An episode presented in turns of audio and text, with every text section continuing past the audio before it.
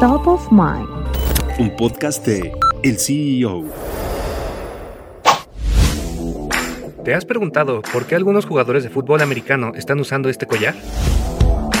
El Q-Collar es el primer artículo aprobado por la FDA que ayuda a prevenir las lesiones traumáticas del cerebro dentro del emparrillado. Este dispositivo fue creado por el Instituto de Medicina Deportiva del Hospital Infantil de Cincinnati en Estados Unidos, y cada vez son más los atletas los que lo utilizan, abarcando diversas ligas deportivas. El Q-Collar se coloca sobre los hombros, rodeando el cuello y presionando ligeramente la yugular, permitiendo reducir el flujo sanguíneo y consiguiendo que una mayor cantidad de sangre permanezca en el cerebro. Como consecuencia, el cerebro se hincha y deja menos espacio entre él y el cráneo, reduciendo el efecto rebote que sucede en su interior cuando se produce un impacto. Actualmente, el Q-Collar se encuentra a la venta en Estados Unidos y Canadá.